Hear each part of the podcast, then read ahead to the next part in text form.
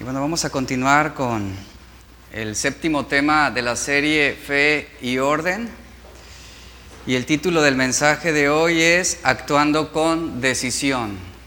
Actuando con decisión.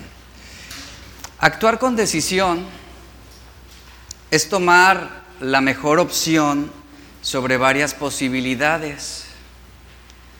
Cuando usted quiere adquirir algún producto, lo que hace usted es comparar ¿verdad? Compara con otros productos, con otras marcas, porque usted está indagando, está usted siendo diligente para poder tomar la mejor decisión entre varias opciones o varias posibilidades. Y hablar de actuar decididamente es hablar de hábitos. De acuerdo con la Real Academia de la Lengua Española, un hábito se define, permítame un segundo, un hábito se define como un modo especial de proceder o conducirse, que es adquirido por repetición de actos iguales o semejantes. En otras palabras, un hábito es cualquier conducta que se repite regularmente. Hay personas que tienen el hábito de salir a correr todas las mañanas. Eso es un hábito. Hay personas que tienen, por ejemplo, eh, el hábito de bañarse en la mañana y en la noche, y es parte ya de un régimen que ellos siguen. Debemos saber que somos seres de hábitos y que es importante comprender también cómo funcionan los hábitos en la vida cristiana. Los hábitos no son algo con lo que nacemos, es algo que se aprende, es algo que vamos a adquirir Ahora, si usted se da cuenta, normalmente los hijos tienden a replicar los hábitos de sus padres. Y es algo que se, que se va imitando, de acuerdo, van creciendo. Entonces, cada persona suele moldear continuamente su manera de ser y de actuar. Y esto es de acuerdo a las influencias, a los intereses que recibe del medio que lo está rodeando. Es así como se construye una identidad en cada individuo. Es así como se establece un estilo de vida y como cada uno de nosotros construimos un sistema de creencias y de valores, el cual va a definir la actitud que vamos a tener y el rol que vamos a ocupar dentro de la sociedad. Es por eso que un hábito puede predisponer a una persona a ciertas inclinaciones en sus decisiones. Para los cristianos, formar nuevos hábitos no depende de la influencia del mundo, depende de la influencia de la palabra de Dios, porque esta verdad debe convertirse en un estilo de vida para nosotros. Por ejemplo, Jesús mismo enseñó que amarlo es uno de los hábitos que nosotros debemos tener, amarlo a Él. Jesús dijo en Juan 14, 23, el que me ama, dice, mi palabra que guardará. La palabra guardará implica obediencia, implica actuar decididamente. La obediencia implica que yo debo alejarme de patrones de conducta eh, indebidos y debo imitar los patrones de vida de Jesús en este sentido. Dice, el que me ama, mi palabra guardará y mi Padre le amará y vendremos a él y haremos morada con él. Por ejemplo, Colosenses 3:17 también nos dice, y todo lo que hagan, ahí es otro verbo importante, hacer, hacer, todo lo que hagan, sea de palabra o de hecho, Háganlo, dice, todo en el nombre del Señor Jesús, dando gracias a Dios. Nuestros hábitos revelan nuestros intereses, esto es algo innegable. Cuando realmente te interesa algo, tú vas a mostrar actitudes, acciones que van a comprobar ese interés. Nuestros hábitos hablan mucho de los intereses que tenemos. Por ejemplo, ¿qué dirías de alguien que se diga ser fanático del equipo del Barcelona, pero que no sepa quién es Leo Messi. Esto es algo incongruente. O una persona que se diga obsesionada por Star Wars, pero no sepa quién es George Lucas, es un ejemplo. Nuestros hábitos, eh, nuestros intereses definen también nuestros hábitos en ese sentido. Entonces, invertimos nuestro tiempo, lo cierto es, invertimos nuestro tiempo en lo que nos interesa más. Cada decisión que tomas con tu tiempo va a servir como una semilla o como un abono hacia algo específico en lo que tú estás sembrando en tu vida. Hablando de un tiempo, por ejemplo, de una hora de tiempo, yo puedo usar esa hora de tiempo en base a mis intereses, qué es lo que más me interesa. Por ejemplo, algunos podrán usar esa hora de su tiempo viendo una serie de Netflix. Otros dirán, no, yo prefiero usar esa hora leyendo la Biblia. Alguno más dirá, yo usaré esa hora ordenando mi casa. Otro por ahí dirá, no, yo voy a leer un buen libro. Y no falta quien diga, pues yo voy a aprovechar esa hora para comer más, ¿verdad? Y habrá quien diga, yo quiero servir a Dios, o yo quiero hacer ejercicio en esa hora.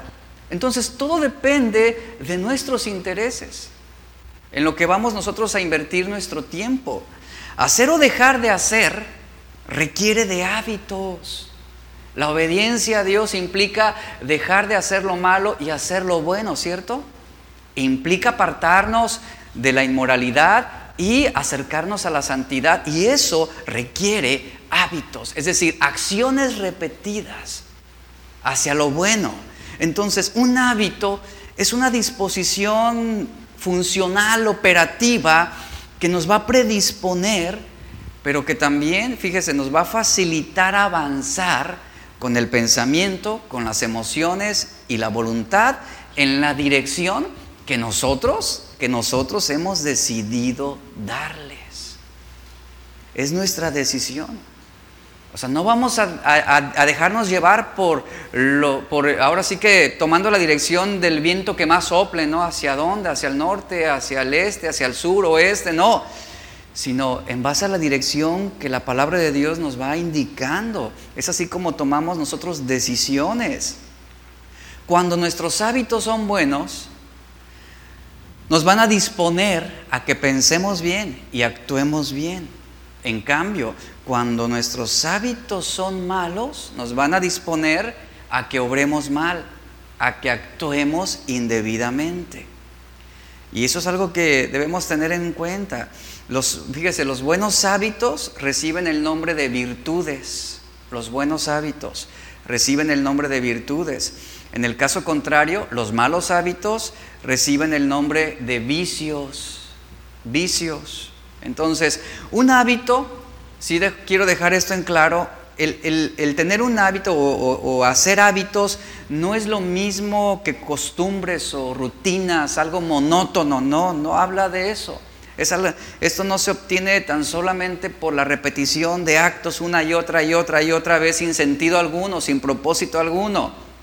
Los buenos hábitos van a ayudarte a brindarte estabilidad en cuanto a tus pensamientos, a tus emociones y facilitarán tus decisiones. Y de esta manera tú podrás, tú podrás, por ejemplo, organizarte mejor, planear mejor y decidir mejor. Es algo que, que podemos entender y lo vemos a lo largo de la Biblia en muchos personajes bíblicos. Vea, vea el impacto que pueden tener los hábitos. Por ejemplo, si tú eres muy trabajador, pero tus hábitos de consumo no cambian, no vas a terminar bien. ¿Te das cuenta? ¿Hacia dónde te van a conducir tus malos hábitos? Hacia la ruina, hacia la pobreza, hacia la estrechez. Entonces tus, tus resultados son indicadores de tus hábitos. Por ejemplo, la cantidad de dinero que tú tienes ahorrada es un indicador en una persona de sus hábitos financieros. Tu peso actual es un indicador de tus hábitos alimenticios, es lo que nos indica. Y hablando espiritualmente, tu crecimiento espiritual es un indicador de tus hábitos de oración y de estudio de la Biblia. Y eso es algo muy práctico que podemos entender. Por ejemplo, tu casa y tu habitación o tu auto es un indicador de tus hábitos de orden o desorden.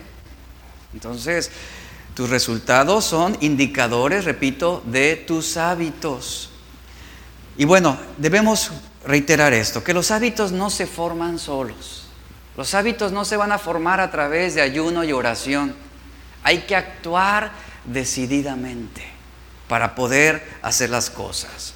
Entonces, no podemos depender de las circunstancias, no podemos depender de las personas o de las cosas para determinar nuestras decisiones. Hay personas que deciden, por ejemplo, ser agradables o desagradables. Escuche lo que estoy diciendo. Hay personas, repito, que deciden ser amables o ser hostiles.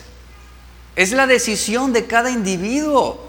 Porque recordemos que los hábitos de conducta es algo que se aprenden. Es algo que nosotros aprendemos y seguimos. Hablando de los hijos, a ellos les enseñamos continuamente, ¿verdad? Repetidamente cómo deben pedir las cosas. ¿Y qué les decimos? Debes decir por favor, y ahí estamos, por favor, por favor, y estamos repetidamente, continuamente, y tiene 40 años el hijo y todavía pide las cosas, por favor, porque queremos formar buenos hábitos en ellos. Algo que también insistimos en nuestros hijos para enseñarles es a decir gracias. y ahí está el muchacho, se me olvidó, no, gracias, se dice gracias, y ahí estamos formando en ellos hábitos para que puedan ser amables. Así que ante cada situación, escuche por favor, ante cada situación que se nos presenta, nosotros tenemos solamente dos opciones. ¿Qué vamos a decidir? ¿Cómo vamos a actuar? ¿Vamos a decidir sonreír o fruncir el ceño? ¿Vamos a decidir agradecer o quejarnos? Vamos a decidir ser tiernos o ásperos. Vamos a decidir hablar o callar. Decidiremos marcharnos o permanecer. Cada quien decide o saludar o ser saludado. ¿Se da cuenta? Es una decisión que hacemos continuamente. Decidimos regocijarnos o estar amargados. ¿Decidimos ser empáticos o ser indiferentes? Actuamos en base a qué? A nuestro interés. Entonces cada uno, cada uno elegimos, cada uno tenemos esa libertad para tomar decisiones, para actuar decididamente hacia lo malo o hacia lo bueno. Y en cada punto que acabo de mencionar eh, ahorita, en cada punto de elección, aquí se presenta un punto de menor resistencia y un punto de mayor dificultad en las decisiones que hacemos. Por este motivo es más fácil, escuche esto por favor, es más fácil inclinarnos hacia el punto de menor resistencia. ¿Cuál es este punto? Es más fácil quejarnos, ¿cierto? Es más fácil fruncir el ceño, es más fácil enojarnos, ser ásperos, es más fácil callarnos, es más fácil permanecer, es más fácil, perdón, marcharnos. Es más fácil guardar amargura en el corazón.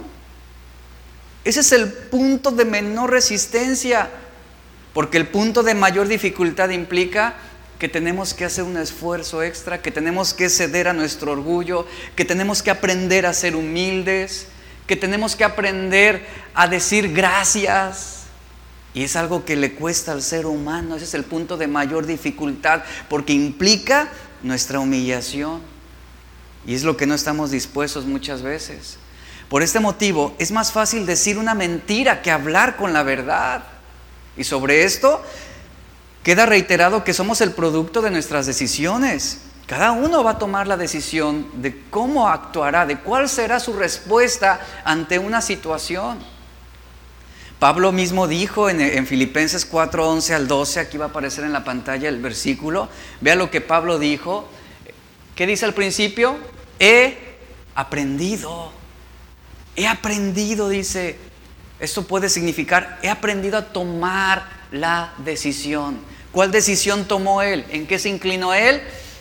He aprendido, he tomado la decisión de qué? De contentarme cualquiera que sea mi situación.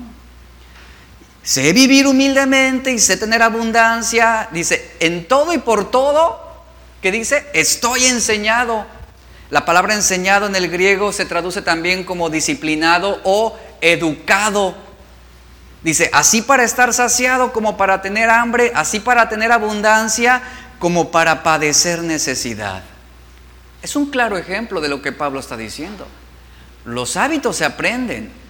Los hábitos es algo que nosotros vamos aprendiendo, adquiriendo y debemos ser humildes para ser enseñados.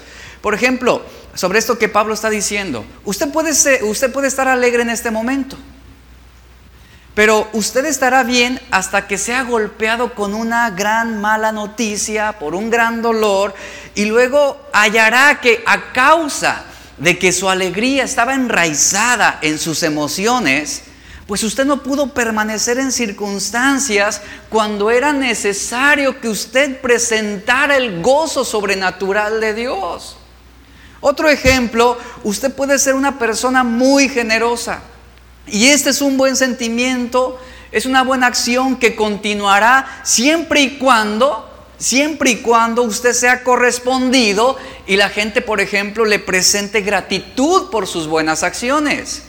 Pero ¿qué pasará un día en que su generosidad no sea apreciada? En que su generosidad sea reprochada. Algo va a gritar en su corazón y usted va a tomar una actitud de hostilidad Usted puede decir, es que si yo hice bien, yo lo quise ayudar, yo fui generoso, ¿cómo está hablando mal de mí? ¿Cómo está diciendo esto de mí? Y es donde podemos resentirnos ante esta situación. Sin embargo, escuche, aquel que ha aprendido a tomar la decisión, a actuar decididamente, como lo dice Pablo, a contentarse cualquiera que sea su situación, será alguien que dará, dará y dará sin importar cómo sea tratado. Y lo mismo aplica para el perdón. Y lo mismo aplica para la gratitud. Y lo mismo aplica para la amabilidad. Que nunca me saluda, que siempre me ve feo. Aprendo a qué? A contentarme. Aprendo a ser yo el que saluda. Y no espero ser saludado. Aprendo yo a hacer bendición a los demás, no a que los demás vengan y me beneficien a mí. Es la perspectiva que debemos tener. Entonces, el, generoso, aquel que aprende a contentarse cualquiera que sea su, su situación, va a dar, sin importar cómo es tratado, repito. ¿Sabe quién es su referencia? Es Dios. Aprenderá a dar como Dios, quien dio a su único hijo a pecadores indignos. Aquellos que asesinaron a su propio hijo, Él lo entregó para salvarlos, para redimirlos. Y ese es el motivo por el que tú y yo estamos aquí. Hechos 20:35 nos enseña sobre este buen principio y hábito. Más bienaventurado es dar que recibir. Y esta es una acción repetitiva, hábitos. Mire, hay una especie de ave, es increíble cómo Dios a través de la creación y, a veces de, de elementos para nosotros realmente no tan importantes, pero Dios nos habla. Hay una especie de ave doméstica y muy común y muy peculiar y que todos a lo mejor hemos tenido en nuestra casa, que nos enseña la importancia del orden, de la disciplina y de actuar decididamente sin importar las circunstancias. ¿Sabe qué animalito es o qué ave es? El gallo. A través del gallo recibimos una enseñanza extraordinaria, increíble, maravillosa. Escuche, el gallo, por ejemplo, tiene el hábito de levantarse todos los días tempranito a cumplir su trabajo, aunque el clima no sea favorable. El gallo tiene el hábito de no negarse a cantar, sea cual sea la situación o las circunstancias, si llueve, truene, si se nuble, él canta. A él no le importan las situaciones. Persiste, actúa decididamente. El gallo sigue cantando constantemente, lo hace repetidamente, diariamente. Y yo pregunto, ¿y quién le agradece al gallo? ¿Quién ha ido con el gallito y decirle, oye, gracias? Nadie, nadie le agradece. Él no espera que alguien le agradezca por lo que hace. Él no espera que alguien lo reconozca o que lo pongan en una vitrina. Ahí la foto, ¿verdad? En, la sala de la casa, reconociéndolo. No. Él no está esperando que le estén aplaudiendo, que le estén sobando la, acá el lomo, ¿verdad? ándale, bien hecho. No. El gallo también tiene el hábito para despertar a los que duermen. Y no le importa que le moleste a la gente. Él lo sigue haciendo. No se deja intimidar tan fácilmente. Esos son hábitos. El gallo tiene el hábito de proclamar todos los días buenas noticias. Él proclama un nuevo día cada vez que canta, que dice la Biblia, nuevas son las misericordias de Dios, cada día, cada día. El gallo tiene el hábito de ser fiel a su tarea, él es incansable, él no se detiene, él no depende de su estado de ánimo. ¿Alguien ha visto un gallito deprimido? Yo he visto gallos despelucados y aún así siguen cantando. Y siguen haciendo lo que deben hacer sin importar lo que estén atravesando. Y hay cristianos que, no, por cualquier cosita ya están bien deprimidos, ya no, ya sienten malos sentimientos, no agradecen, se, se angustian, se entristecen, se quejan por cosas insignificantes. El gallo tiene el hábito de nunca, nunca quejarse y aquí es donde hablamos de hábitos. El gallo tiene el hábito de nunca quejarse por hacer siempre lo mismo. Canta a la misma hora, canta todos los días. Si come o no come, él canta. Vea cómo, este es un ejemplo perfecto. Este animalito, el gallo, es un ejemplo perfecto de orden, de disciplina y de acción decidida. Es lamentable que parezca casi aceptable que en la iglesia, en círculos cristianos, es inaceptable o es, eh, parece casi aceptable en círculos cristianos que un creyente pueda ser indisciplinado, desordenado, ingrato, quejoso, inestable, incontrolable, burlesco, crítico, y aún así, siendo todo esto y haciendo todas estas cosas, y aún así ese cristiano no se ha considerado como un pecador porque no está cometiendo, por ejemplo, fornicación, robo o asesinato. Pero también es considerado pecado ese tipo de indisciplinas. Toda cuestión de desorden se puede considerar una malversación de los principios bíblicos. Hay muchos cristianos que predican de su fe y lo vociferan a los cuatro vientos, pero sus hábitos desordenados están predicando en contra del Evangelio. Porque muchos han mirado a las vidas de los cristianos para ver ese ejemplo de orden, de disciplina, de constancia, de amabilidad, de servicio, de amor, de lo que tanto hablan, de lo que tanto predican, pero no lo encuentran. Ahora sí que hablan, pero no hacen. Jesús describió a los escribas y fariseos como personas que siempre tenían buenas intenciones de hacer buenas obras, pero siempre encontraban un motivo o una razón para hacerlas después o imponérselas a los demás, no hacerlas en el momento. Ellos eran un ejemplo de malos hábitos, porque exigían más de otros que los que ellos mismos podían hacer.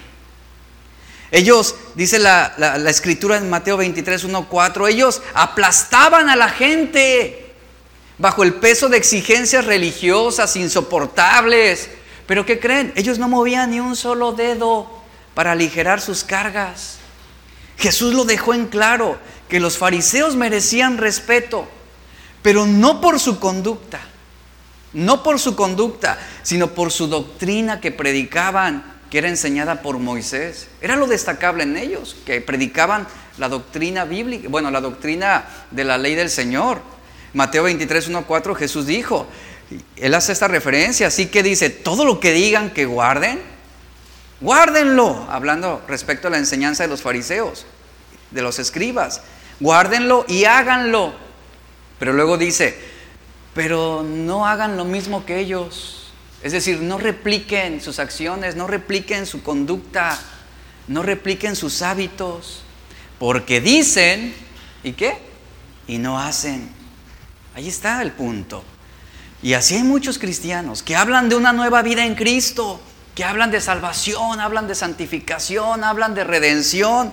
Y sin embargo, sin embargo, son personas dentro de la iglesia que se entregan avidamente a toda clase de malos hábitos que están produciendo comportamientos pecaminosos, como por ejemplo falta de perdón, impaciencia, irritabilidad, facilidad para ofenderse, dureza, amargura, celos, envidia, son vengativos, son sembradores de discordias, pesimistas, ingratos, indisciplinados, cambiantes de ánimo, impulsivos, irrespetuosos, faltos de orden, sin control al hablar, son necios, intolerantes, prejuiciosos, arrogantes, presuntuosos, obstinados, rencorosos, pesimistas, egoístas, chismosos y...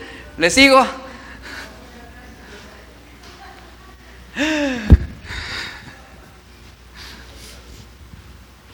Pero presumen su nueva vida en Cristo.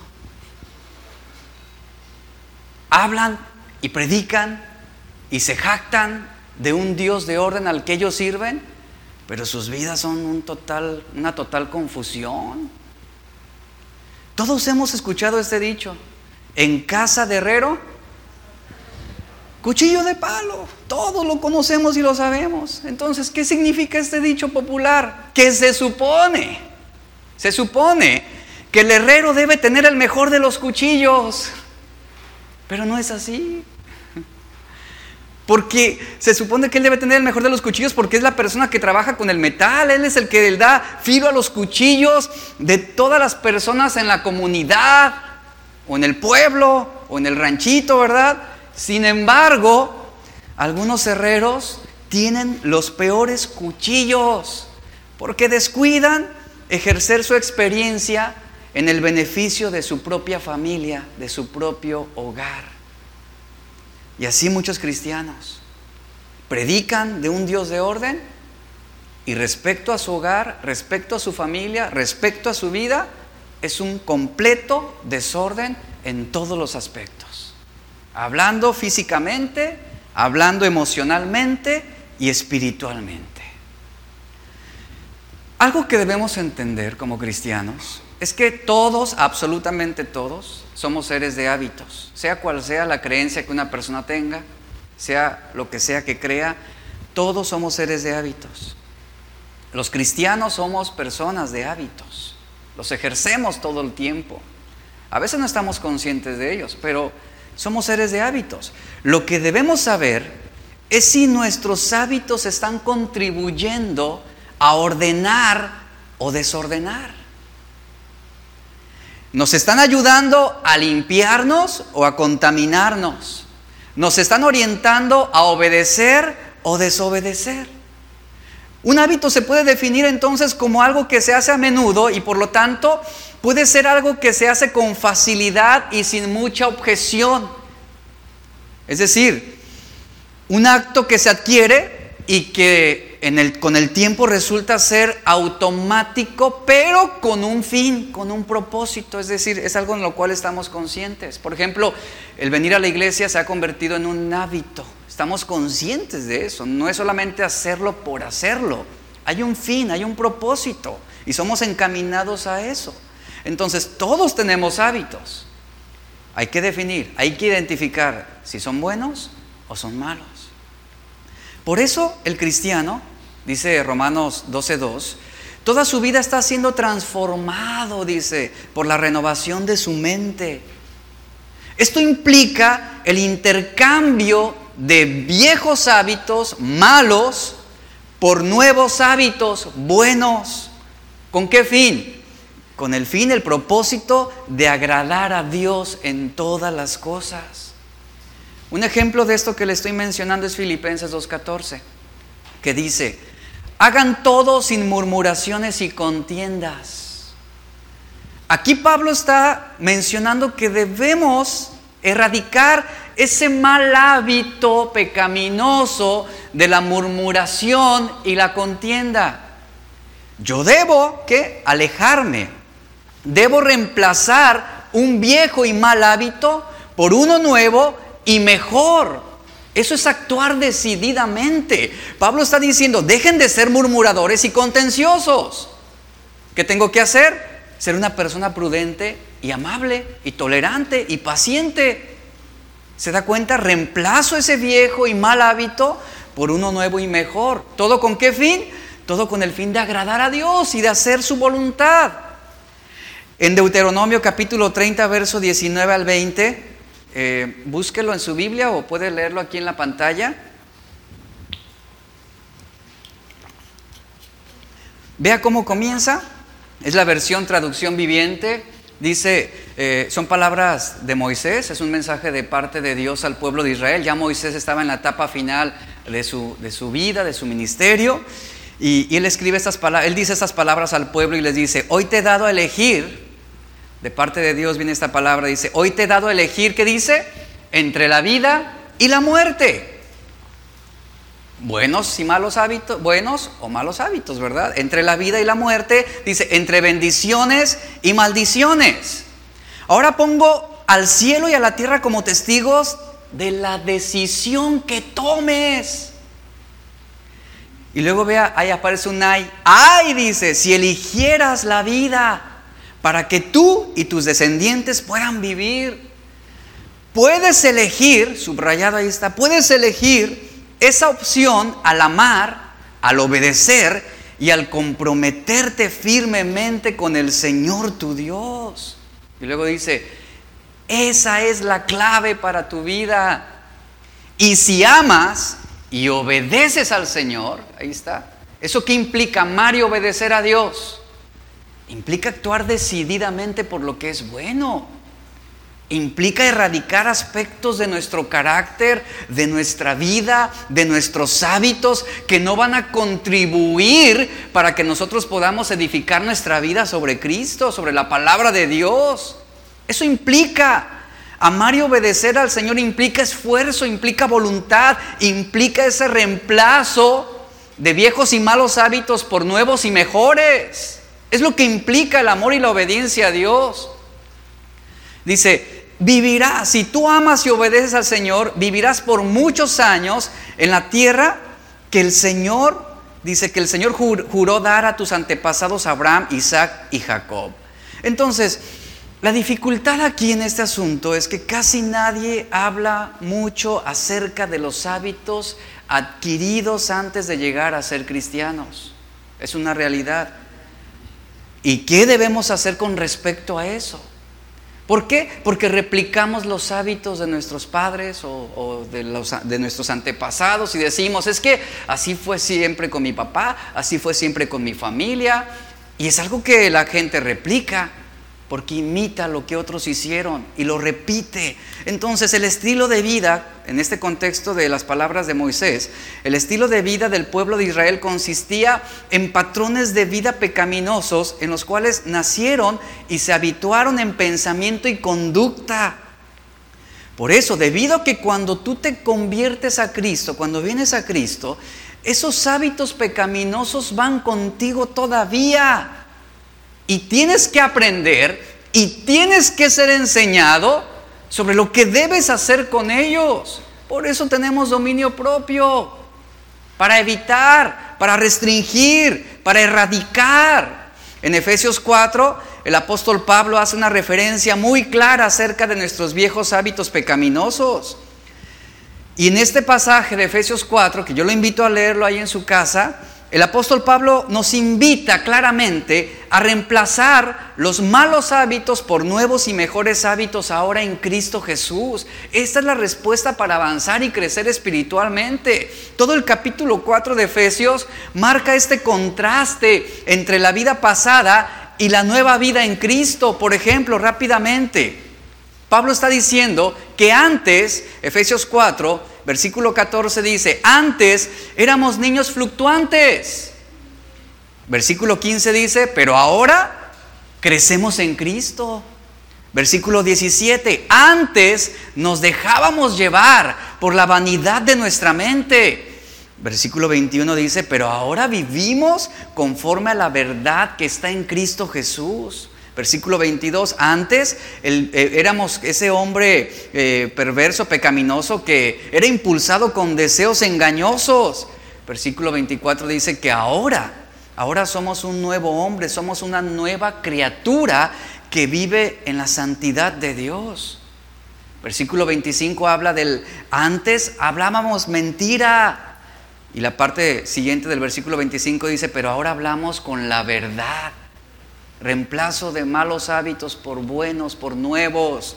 Versículo 28, antes robábamos. Y después dice en el versículo 28, pero ahora trabajamos con honestidad.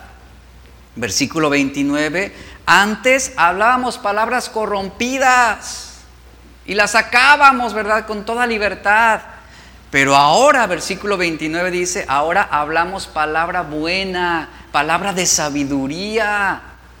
Versículo 31 nos dice que antes hablábamos y, éramos, éramos amargos, teníamos, vivíamos con amargura en el corazón, no podíamos perdonar a nadie, nos resentíamos de todo lo que nos hacían o decían. Y el versículo 32 dice, pero ahora, dice, ahora somos perdonadores. Esto que yo acabo de enlistarle marca precisamente ese intercambio de malos hábitos por nuevos y mejores hábitos ahora en Cristo. ¿Qué implica esto? Implica actuar decididamente. En el versículo 17 de Efesios 4, acompáñeme ahí por favor, Efesios 4, 17.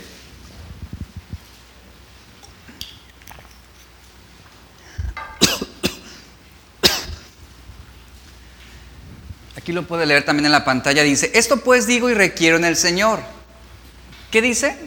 Que ya no anden, ahí está un verbo importante, ya no anden como los otros gentiles que andan en la vanidad de su mente.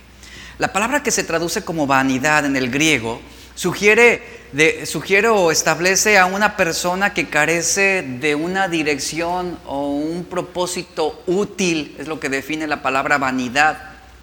Los gentiles, los incrédulos, está diciendo Pablo, pues no lograron el verdadero propósito de su mente.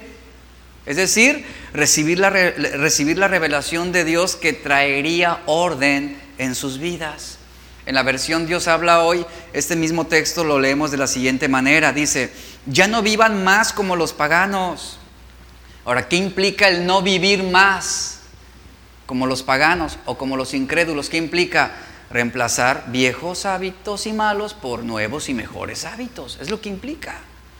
¿Dónde adquirimos estos nuevos y mejores hábitos? Con los principios de la palabra de Dios. Es así como hacemos ese intercambio, ese reemplazo. Dice, ya no vivan más como los paganos, los cuales, dice, viven de acuerdo con sus criterios equivocados. Así lo dice esta versión.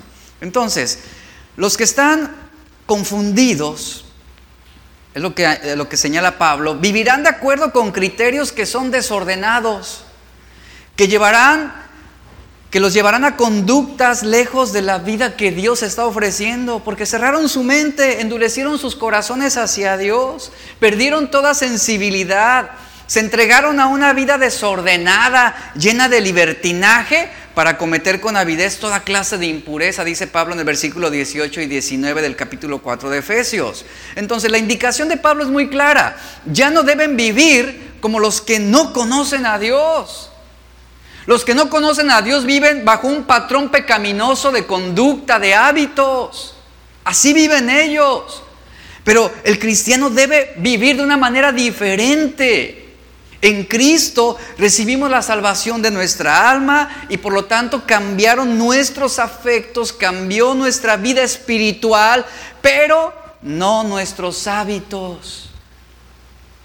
Es aquí donde debemos trabajar para revertir el ciclo de desorden que había en nuestra vida. Hay muchos, por ejemplo, muchas familias que llegan a Cristo, vienen al Señor, los papás conocen al Señor, se entregan, ¿verdad? Y de repente les cuesta mucho trabajo cómo instruir, cómo educar, cómo disciplinar a los hijos. ¿Por qué razón? Porque replicaron la misma forma, el mismo patrón como lo hicieron sus padres con ellos. y que muchas veces no es algo bíblico. Aquí es también donde los padres que deben hacer, traer orden, revertir ese ciclo de desorden, cambiar, reemplazar esos malos y viejos hábitos por nuevos y mejores basados en los principios de la palabra de Dios. Efesios 22, 24, Pablo continúa diciendo, acompáñeme ahí por favor, dice, en cuanto a la pasada manera de vivir, fíjese, esa pasada manera de vivir, ¿de qué se caracterizaba? De esos patrones, de esos hábitos de conducta pecaminosos. En cuanto a la pasada manera de vivir, ¿qué dice? Hay un verbo importante ahí. Despojaos. Vea, despojaos del viejo hombre que está corrompido. Esa palabra corrompido se traduce también como viciado. Recuerda lo que mencioné al principio, que los malos hábitos se señalan como vicios, los buenos hábitos son virtudes. Dice que está corrompido, viciado por los deseos engañosos. Verso 3, renovaos en el espíritu de vuestra mente, otro verbo importante, renovaos. Y luego dice, y vestíos del nuevo hombre, creado según Dios en la justicia y santidad de la verdad. Aquí en el versículo 17 que vimos previamente, ahí eh, en el verso 17 encontramos un mandamiento. ¿Cuál es? Ya no vivan más como los incrédulos. En estos versículos 22 al 24 encontramos tres mandatos importantes. ¿Cuáles son? Despojaos del viejo hombre, renovaos en el espíritu y vestíos del nuevo hombre. La vida vieja se caracterizaba por estar bajo esa esclavitud, es decir, viciados por hábitos pecaminosos acciones repetitivas hacia lo malo, hacia lo inmoral, hacia lo antiético, y por esos deseos engañosos, anhelos que por ejemplo prometen felicidad, pero que producen tristeza. Eso fue lo que sucedió en el Edén. Eh, Eva, Eva se, vio entusiasta, ¿verdad? De, tomar ese fruto. Eso promovió cierta felicidad temporal, pero después que vino, esa decisión produjo dolor y tristeza. El creyente que desea vivir por la fe y con orden debe actuar decididamente. Aquí encontramos estos tres verbos importantes, despojaos, renovaos y vestíos. La ilustración muy gráfica de lo que Pablo está diciendo es la siguiente, se lo voy a ilustrar de esta manera. Es como cuando una persona, un hombre que ha estado trabajando bajo el sol todo el día, ¿verdad? ¿Cómo, cómo es su aspecto? Pues está sudado, está sucio, ¿verdad? Su, aspecto pues se ve de, de, un hombre cansado, agobiado, entonces él llega a la casa y lo primero que hace que es despojarse de esa ropa sucia, se despoja de esa ropa, de esos harapos, ¿verdad? Que huelen mal. Y después debe renovarse. Esta expresión renovarse señalaría lo siguiente. Usted llega de trabajar, se quita la ropa sucia y después ¿qué hace? No va y se pone la ropa limpia. Usted va, se asea, se limpia, se baña y después se viste. Esto es lo mismo que Pablo está ilustrando aquí con respecto a nuestra vida espiritual. Debemos despojarnos, renovarnos y vestirnos. Ese es el, parámetro que está señalando aquí. Entonces, el verbo despojado significa desprenderse, significa arrancarse. Como en el caso de las prendas, lo repito, o los harapos sucios, los echamos al cesto de la ropa sucia. El viejo hombre que señala aquí Pablo es una referencia a ese hombre que está desgastado, que, que, es inservible. Eso éramos antes de Cristo. Esto describe la naturaleza humana antes de su conversión, de su salvación. Y la manera de romper definitivamente con esos patrones de conducta pecaminosa o hábitos malos es quitarse, dice Pablo, esos viejos hábitos pecaminosos. Quitarse esos hábitos, viejos hábitos pecaminosos y ponerse nuevos hábitos basados en la verdad de Dios. Para una nueva manera de vivir. Pero para hacer esto debemos ser decididos en nuestro actuar. No podemos responsabilizar a los demás de por qué no, no, hemos llegado a ser lo que quisiéramos ser en Cristo. Es nuestra decisión, es nuestra responsabilidad hacerlo. Y, y, Pablo está empleando una forma muy gráfica, ilustrativa, de ver las cosas como son. Despójese, renuévese por el Espíritu Santo y vístase. Es lo que está señalando. Con la misma decisión con la que se quitan las prendas sucias, el cristiano debe poner nuevos pensamientos y nuevos hábitos y nuevas conductas que se caracterizan por la justicia, la santidad y la verdad.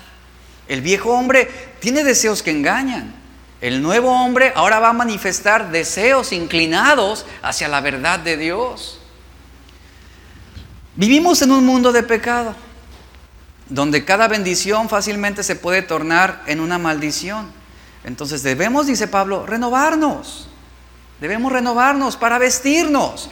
Esta expresión se leería de la siguiente manera. Al ser renovados en nuestra manera de pensar, nos vamos, a nos vamos a despojar de esos harapos que son inservibles, que están frenando nuestro crecimiento espiritual, que están impidiendo que podamos ordenar nuestras vidas.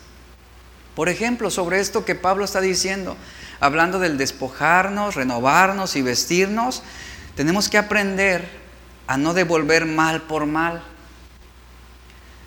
como estamos normalmente habituados. Son los hábitos en los que los incrédulos viven. ¿Me la hizo? Pues yo se la hago, ¿no? Ah, me pegó, pues yo también le, doy, le regreso el golpe.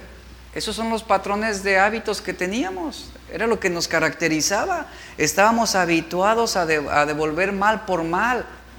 Pero cuando viene esa renovación, nos vestimos de esos nuevos hábitos espirituales.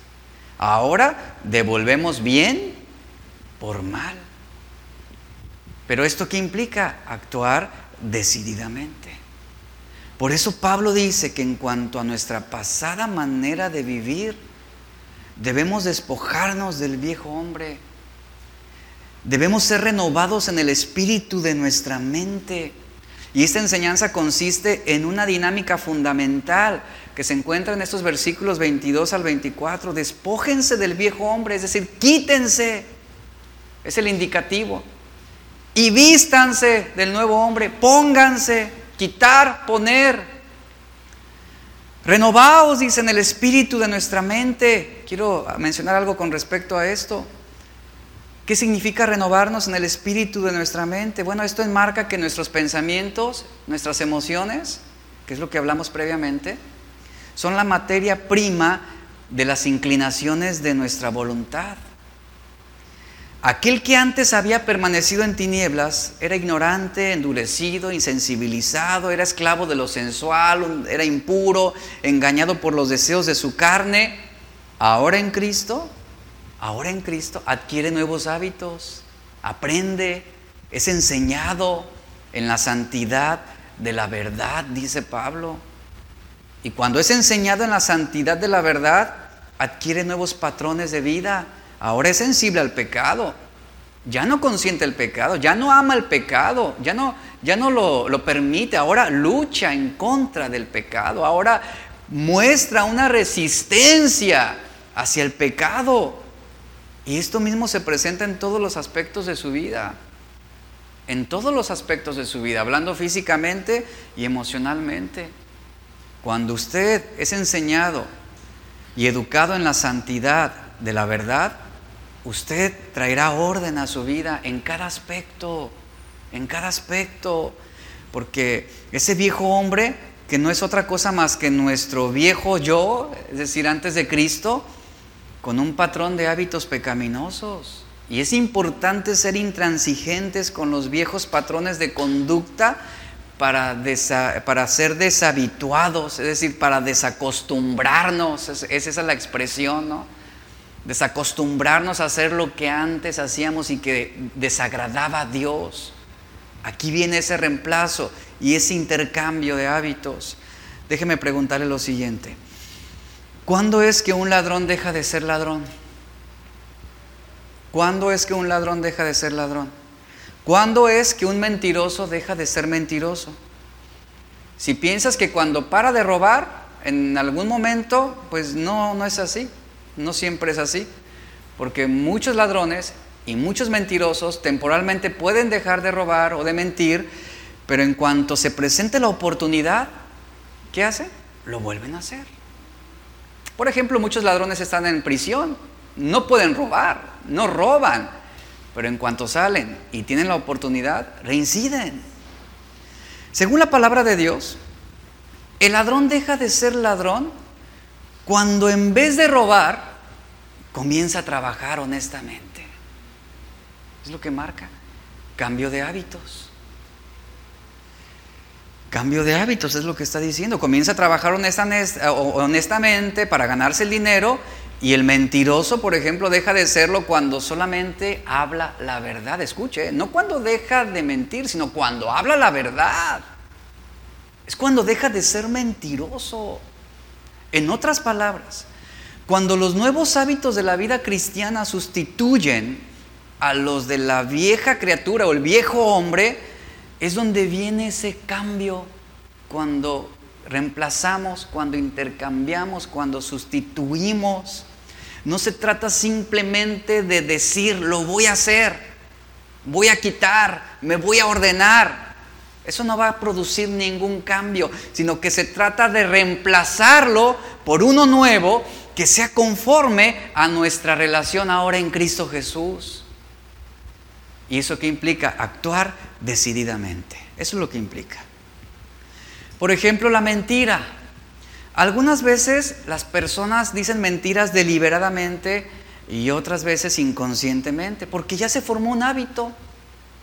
Es algo habitual, ya es una costumbre decirlo que ni están conscientes de lo que dicen. Lo mismo las groserías. Hay gente que habla con groserías, las dicen deliberadamente y muchas veces inconscientemente, es su lenguaje ya, es algo habitual en ellos. Hablando de la mentira, por ejemplo, con los hijos. Si alguno de tus hijos daña la casa de tu vecino o daña algo que corresponde a otra persona, tú debes enseñarlo a hablar la verdad. Debes enseñarlo a hablar honestamente, a que él asuma la responsabilidad de sus acciones. Esto debe ser algo continuo, constante, porque si les permites que ellos cambien la versión, por ejemplo, o que ellos cambien los hechos para evadir su culpa, ¿Qué estás haciendo? Estás conduciendo a tus hijos de una manera progresiva a que se aparten de la verdad, a que rechacen la verdad. Y el descuido de la verdad por una mentira intencionada dará como fruto hábitos pecaminosos en nuestros hijos. Entonces, actuar con decisiones es actuar sobre la base de cuáles son los pensamientos, las palabras, las acciones y las actitudes que agradan a Dios. En el versículo 23 al 32 vamos a leer rápidamente Efesios 4, versículo 23 al 32, solamente haremos lectura.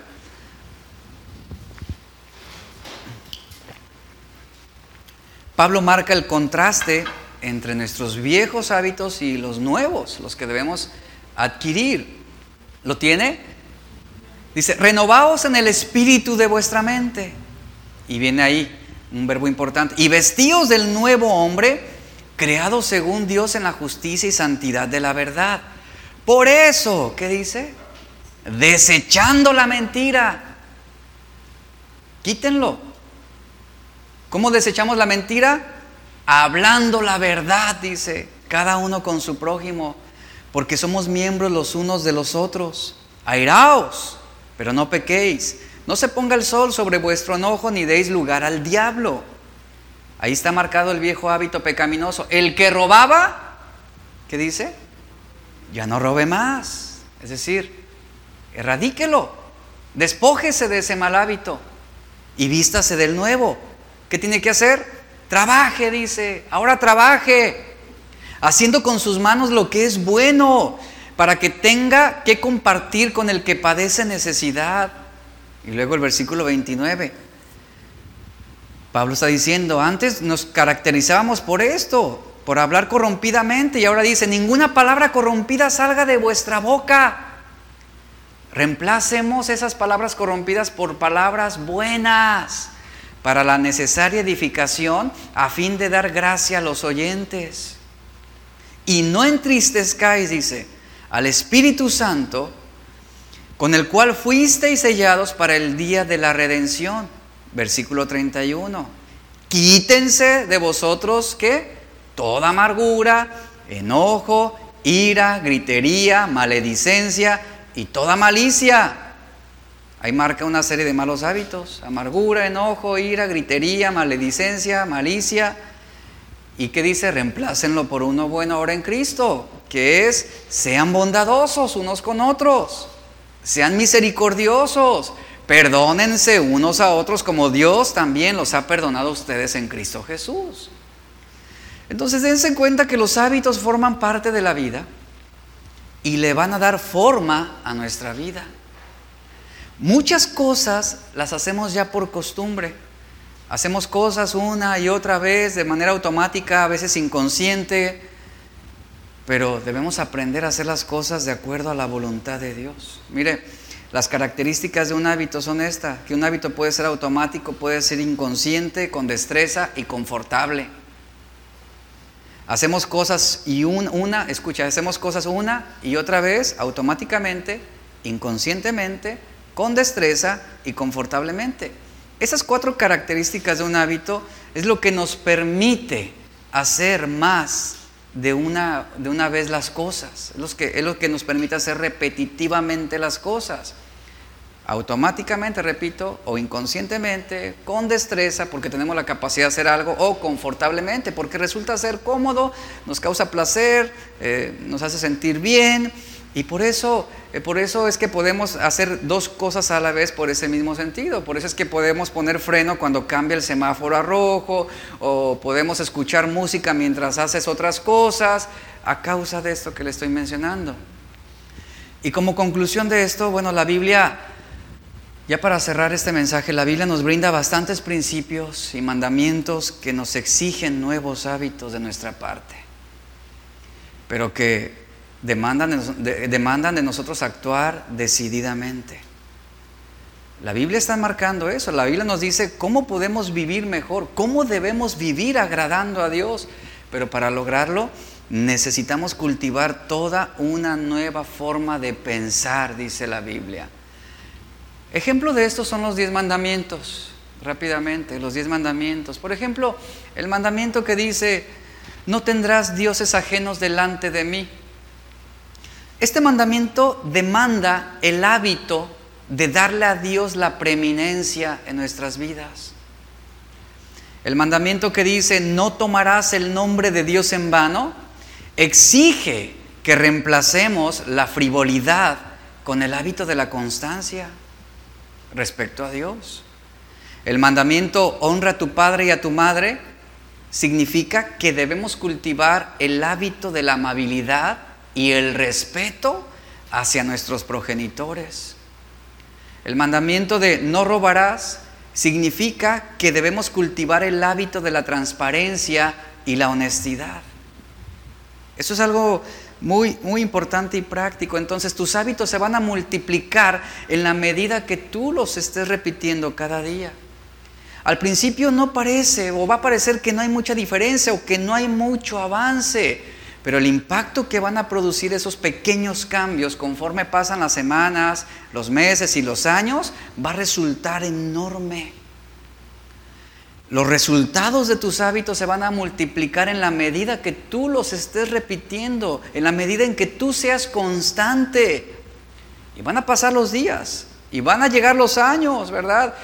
Y vas a ver el progreso que has tenido. Entonces, debemos cultivar el hábito de no permitir, de no permitir caer en la pereza, de no permitir caer en la negligencia, Debemos también cultivar el hábito de no permitir que si cometemos un error, no lo corrijamos.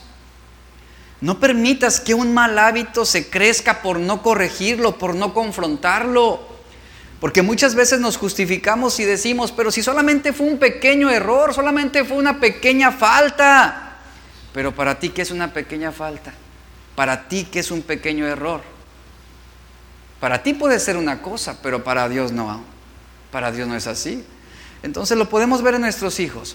Si en nuestros hijos no corregimos sus pequeñas fallas, se van a convertir en grandes pecados que algún día nos harán llorar por no haberlos enfrentado a tiempo.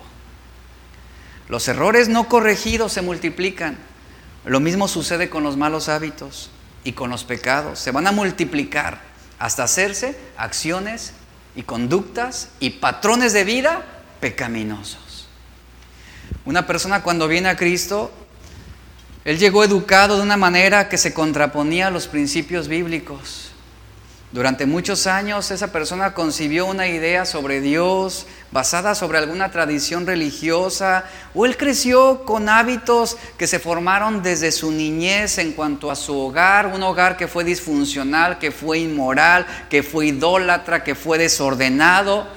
Y de repente esa persona, ese hombre escucha la palabra de Dios, habla mensajes como este, habla acerca, escucha mensajes sobre el orden de Dios en la familia, en el matrimonio, en los hijos, respecto a los hábitos. ¿Y sabe qué sucede? Al principio, su mente entra en conflicto con esas verdades bíblicas. ¿Por qué razón? Porque él llega a pensar que ese orden y eso que la Biblia está hablando es algo que él nunca podrá ver hecho una realidad en su propia vida, por todo lo que él vio, por la manera como fue educado, porque él aprendió a vivir en base a la costumbre de lo que su familia o sus padres o otra persona hacía. Y a veces es difícil ese cambio. Por eso la palabra de Dios siempre nos confronta. Termino con esta breve historia. Un escritor, Jorge Bucay, escribió un cuento, es un cuento que ilustra claramente este punto que estoy diciendo. Dice, un niño, un niño fue a un circo y vio que tenían a un elefante atado con una cadena.